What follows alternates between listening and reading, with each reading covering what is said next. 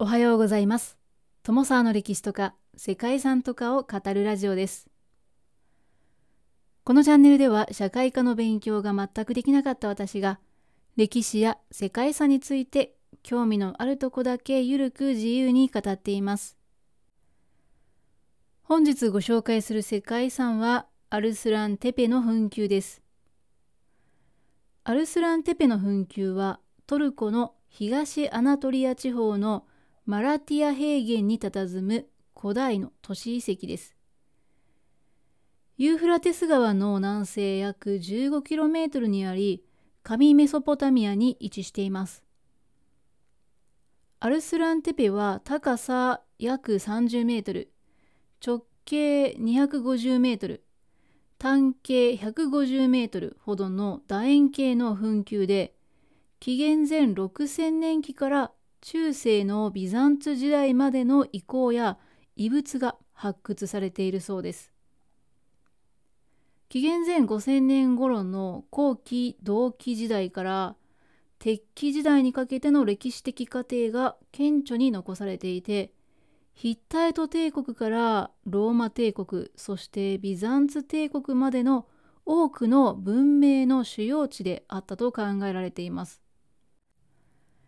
そんなアルスランテペの地はアナトリア最古の集落都市だとされているそうです。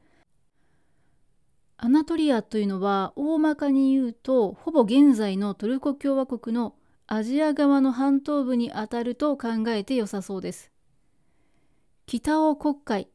西をエーゲ海そして南を地中海に挟まれて東にアルメリアメソポタミアそしてシリア地方につながる地域を指しています小アジアというふうにも言われるそうですアジアというのは本来ローマ時代に現在のアナトリア西部の属州の名前を指していたそうなのですが次第にヨーロッパに対してのアジアといった東方世界全体を意味するようになりました。そのため本来のアジアを小アジアといって区別するようになったそうですね。この場所からは世界で最も古い時期のものとされる剣が見つかっているそうで政治的権威や組織的戦闘の兆しを伺い知ることもできるそんな遺跡です。ということで本日はトルコ共和国で2021年に登録された世界遺産アルスランテペの墳丘をご紹介したいと思います。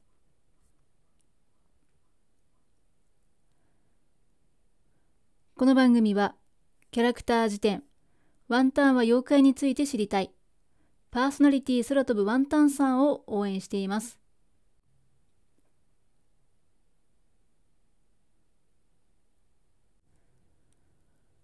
アルスランテペの墳丘は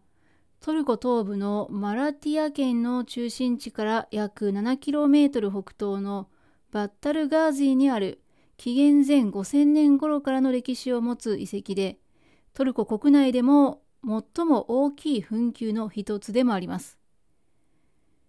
ユーフラテス川にあるカラカヤダム湖の西部にあたり古代から水資源が豊富にあったそんな場所です。川の氾濫にも影響されない場所に都市があったため農耕が栄えていたと考えられています。アルスランテペの最も重要な特徴はアナトリアで最初の都市国家構造が確立された集落であるということです。この遺跡からは世界最古の王家の墓や剣など多くの歴史的遺物が多数発見されています。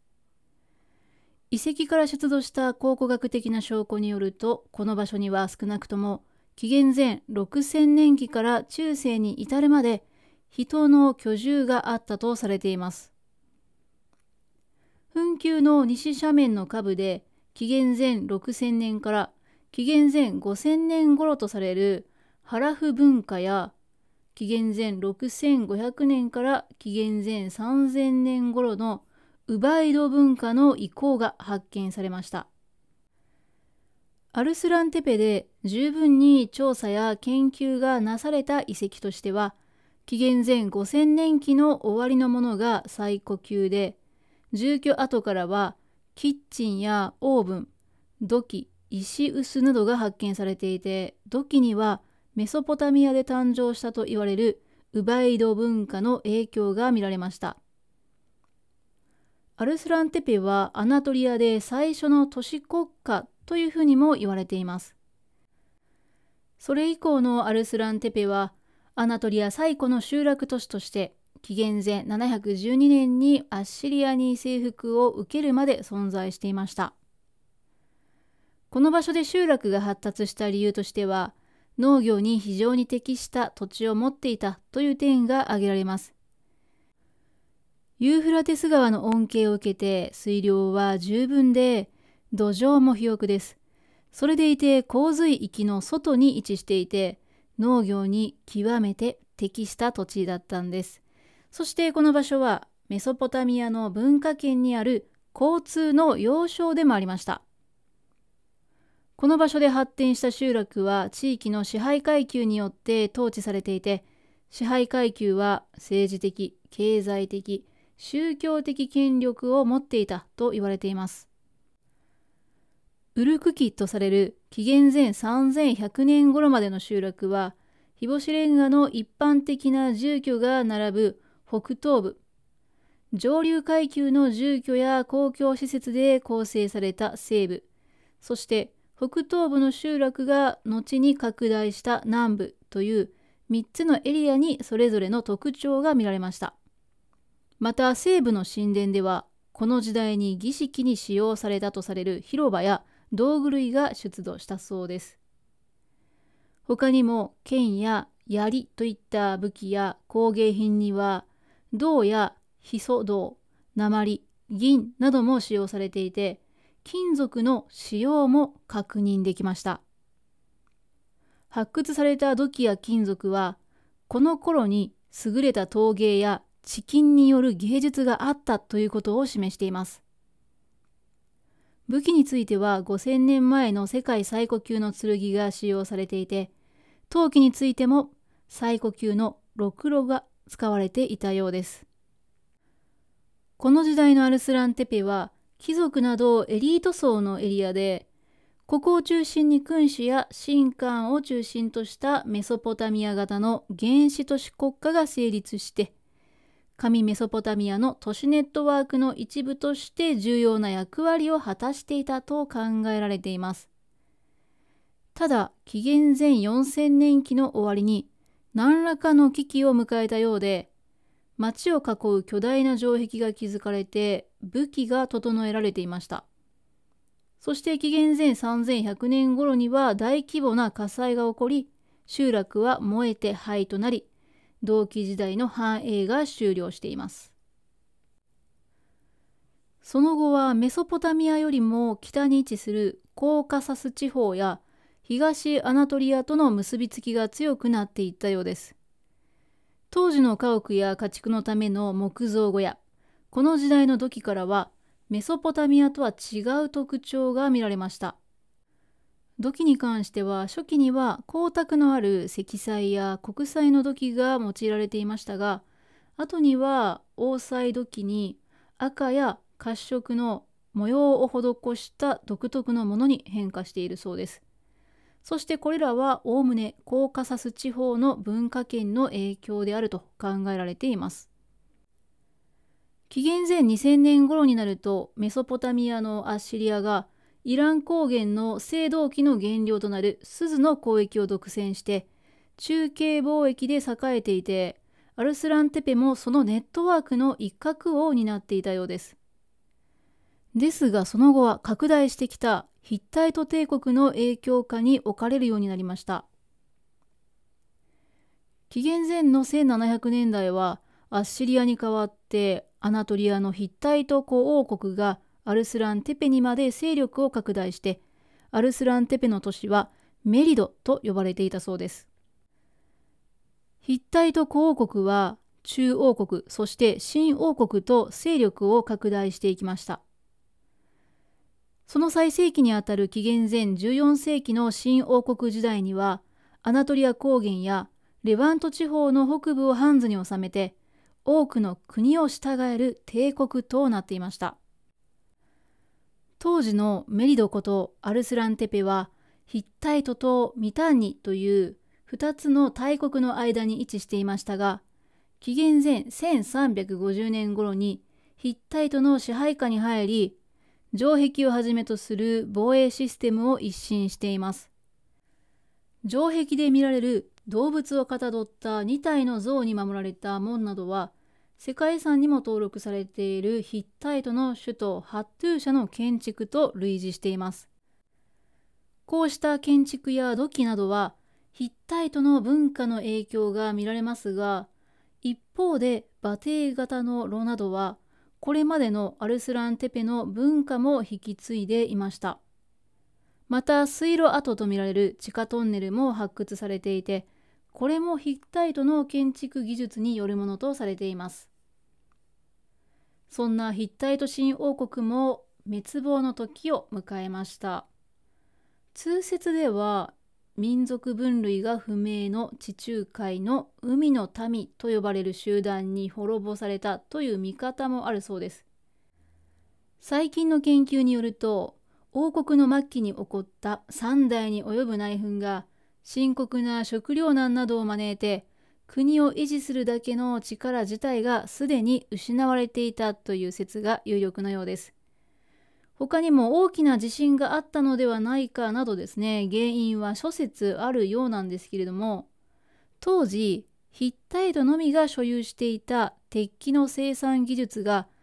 地中海東部の各地や西アジアに広がることで青銅器時代が終焉を迎えて鉄器時代が始まったというですね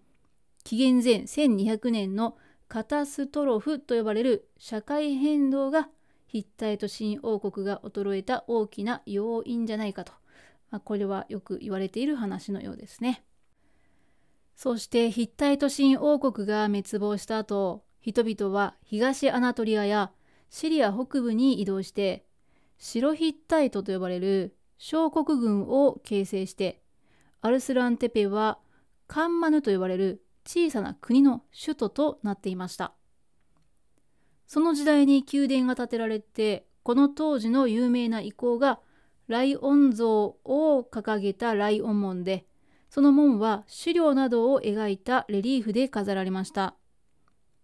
これ以外にもこの時代に神々や国王を描いた数々の彫刻やレリーフ壁画などが制作されていますこの時代はメソポタミアアナトリアはもちろんなんですけれどもエーゲ文明やギリシャ文明の影響も受けて進化していたようです。はいですが紀元前712年にアッシリアの王サルゴン2世がアルスランテペを略奪破壊すると完全に放棄されることとなりました次にこの場所にやってきたのはローマ帝国でアルスランテペは駐屯地として整備されてユーフラテス川の沿岸に要塞が建設されました。要塞の周辺には集落ができましたが交易路からは外れていたこともあって発達することはなく後のビザンツ帝国時代にはキリスト教の墓地として使われました。4世紀から6世紀の人の居住の跡は見られるもののその後間もなく放棄されています。ということで最後は少し寂しい終わり方だったような気がしますがこのような長い歴史の変遷を巡ってきたのがアルスランテペです。そしてこのアルスランテペで本格的な発掘が行われるようになったのは1932年で後に後期ヒッタイト時代の層で発掘が行われました。ルイス・デラポルテが率いるフランスの発掘隊によって行われた調査はヒッタイト帝国の崩壊後この地域で建国されたいくつかの王国の一つの首都に到達することが目的とされていました。その後も発掘は定期的に行われて2019年に行われた発掘調査では金属類や陶磁器のカップ矢尻ビーズ玉骨細工火打ち石や楽器などですね。多数の遺物が発見されたそうです。そしてその中でも注目されたのが5700年前とされる6歳の子供の遺骨でした。右腕と首には4連のビーズのブレスレットとネックレス。左腕には一連のブレスレットがかかっていて当時の文化が垣間見える大変貴重な発見として注目されています。こうしたアルスランテペで発掘された遺物は現在はアンカラのアナトリア文明博物館その他にもマラティア考古学博物館で展示されているそうです。今後も何か新しい発見がありそうなそんな予感のする遺跡です。ということで本日はここまでトルコ共和国にあります世界遺産アルスランテペの紛糾をご紹介しました。最後までお聴きいただきましてありがとうございます。では皆様本日も素敵な一日をお過ごしくださいね。友沢でした。